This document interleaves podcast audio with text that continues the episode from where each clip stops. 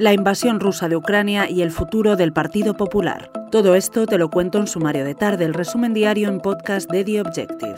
Soy Cecilia de la Serna y hoy es viernes 25 de febrero de 2022. Segunda jornada de ataques en Ucrania. Rusia insta al ejército ucraniano a tomar el poder frente a un gobierno neonazi, dice, mientras avanza en su invasión del país y en la toma de la capital, Kiev.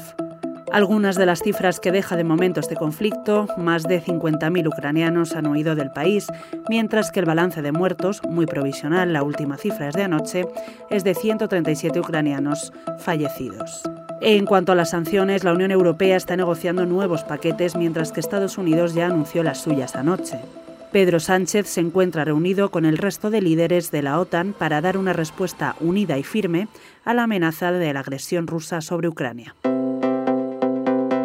En cuanto a las sanciones, el gran olvidado del castigo económico que este jueves impuso la Unión Europea a Rusia fue el sistema de transferencias electrónicas SWIFT. Muchos países del continente, especialmente los bálticos, pidieron que se activara una sanción que lleva varias semanas sobre la mesa de la Comisión Europea, una sanción que hubiese asestado un golpe en la línea de flotación de la economía rusa. Sin embargo, Alemania, Italia y Francia, con fuertes lazos económicos con empresas rusas, frenaron cualquier intento por imponer esta sanción que en la práctica hubiese expulsado a Moscú y a todas sus empresas del sistema financiero internacional.